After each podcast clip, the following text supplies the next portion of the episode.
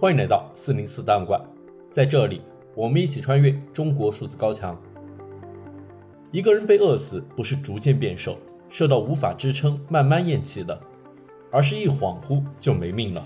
一个人心死，不是默默流泪，蜡炬成灰后关上心门的，而是一刹那就绝望了。昨天晚上，视频对话另一端的女儿又一次失声痛哭，说：“我们都得回家，再也不要被疫情抓住。”我和老婆眼泪夺眶而出，我对郑州彻底绝望了。这段话来自微信公众号“爸爸岛”发布的文章。你是在什么时候对郑州绝望的？作者在这篇文章中讲述了自己在本轮郑州疫情期间被迫与家人分开隔离的经历。他在文中写道。近一个月的事，我已经记不太清了，好像经历了一年或者更久。十月十三日下楼上班，发现单元门已经被大锁锁上，无奈回家办公。物业说核酸检测有异常，社区让封。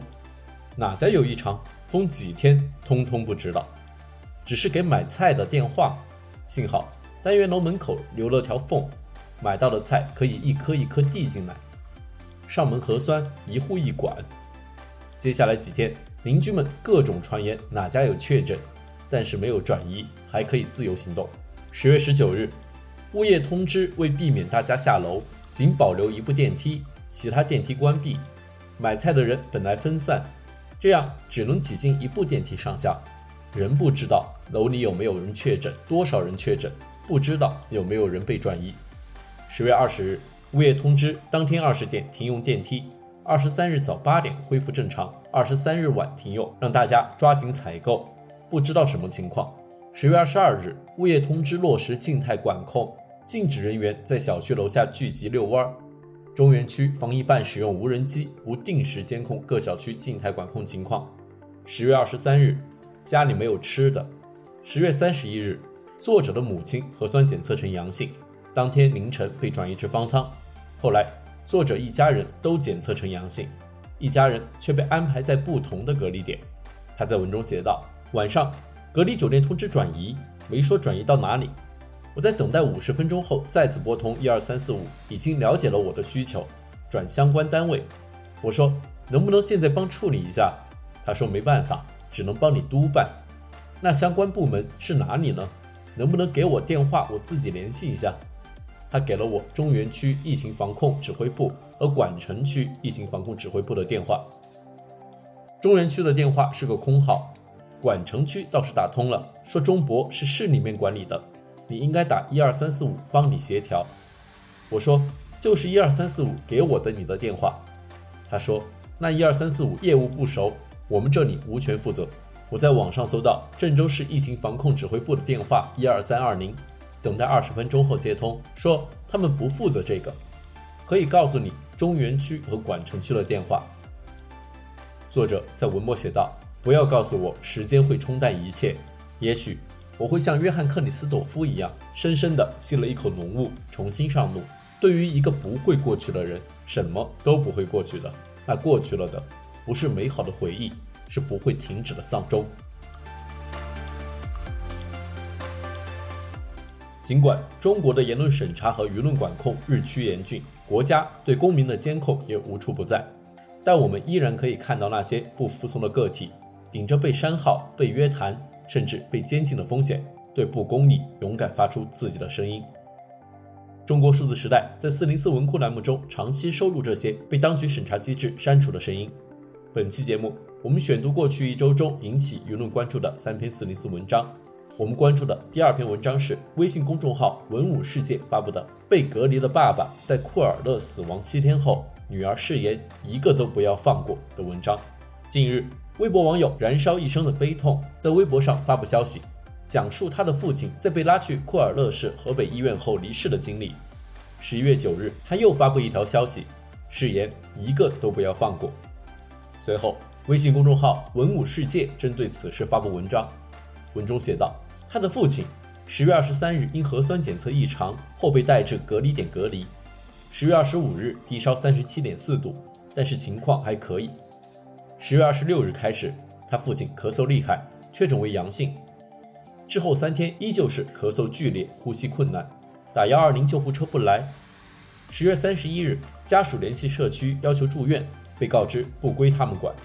偶遇视察领导，要求帮助住院未果，求助警察未果。十月一日，他的父亲第一次昏厥过去，医生唤醒他之后就走了。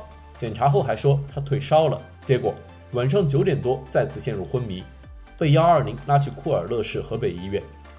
十一月二日凌晨五点多，他的父亲离世，医院先联系了社区，直到早晨七点多才联系了家属。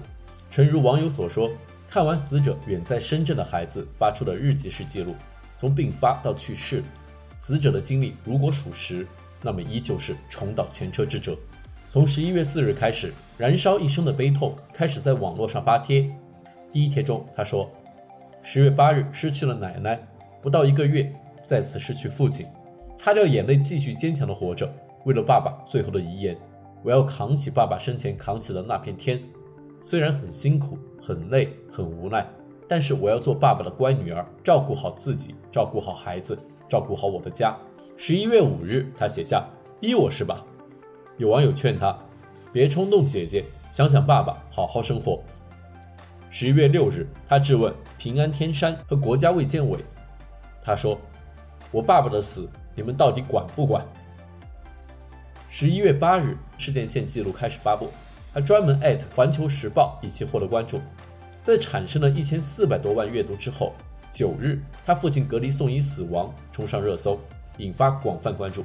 十一月九日下午，库尔勒市疫情防控指挥部发布关于对北园新村患者医治无效死亡事件开展调查的公告，确认十一月二日凌晨五时四十四分许，库尔勒市民郭某某从方舱治疗点送医后医治无效死亡。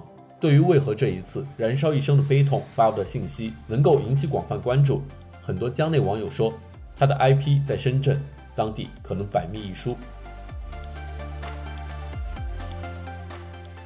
十一月十二日，微信公众号“折叠青年”发布文章，一条人命换来了深圳大学的解封，对深圳大学一位务工阿姨跳楼事件展开评论。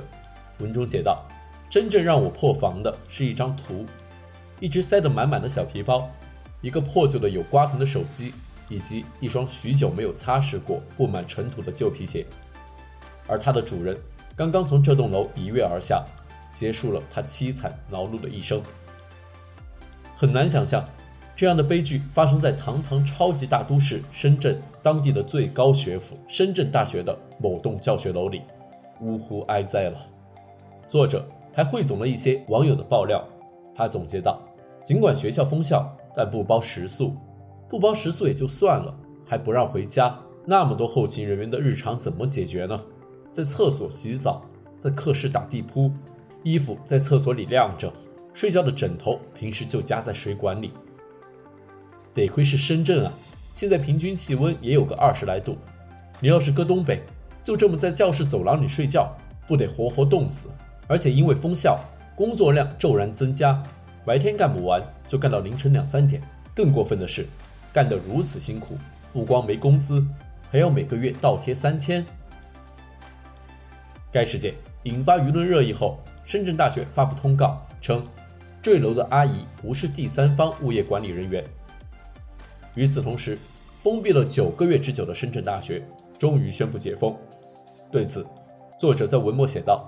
我很难不将解封和坠楼这两件事结合在一起，但隐隐之中，在学校领导眼里，人命似乎还不如最新出炉的二十条通知来得重要。阿姨的坠楼换来的是通报里冰冷的沉痛哀悼，水洗完的地面和他整整齐齐放好的鞋子一样体面。以上是本期选读的三篇四零四文章。文章全文见中国数字时代网站。这些作品版权归原作者所有。中国数字时代仅对原作进行存档，以对抗中国的网络审查。中国数字时代 CDT 致力于记录和传播中文互联网上被审查的信息，以及人们与审查对抗的努力。欢迎大家通过电报 Telegram 平台向我们投稿，为记录和对抗中国网络审查做出你的贡献。投稿地址请见本期播客的文字简介。阅读更多内容，请访问我们的网站 cdt.media。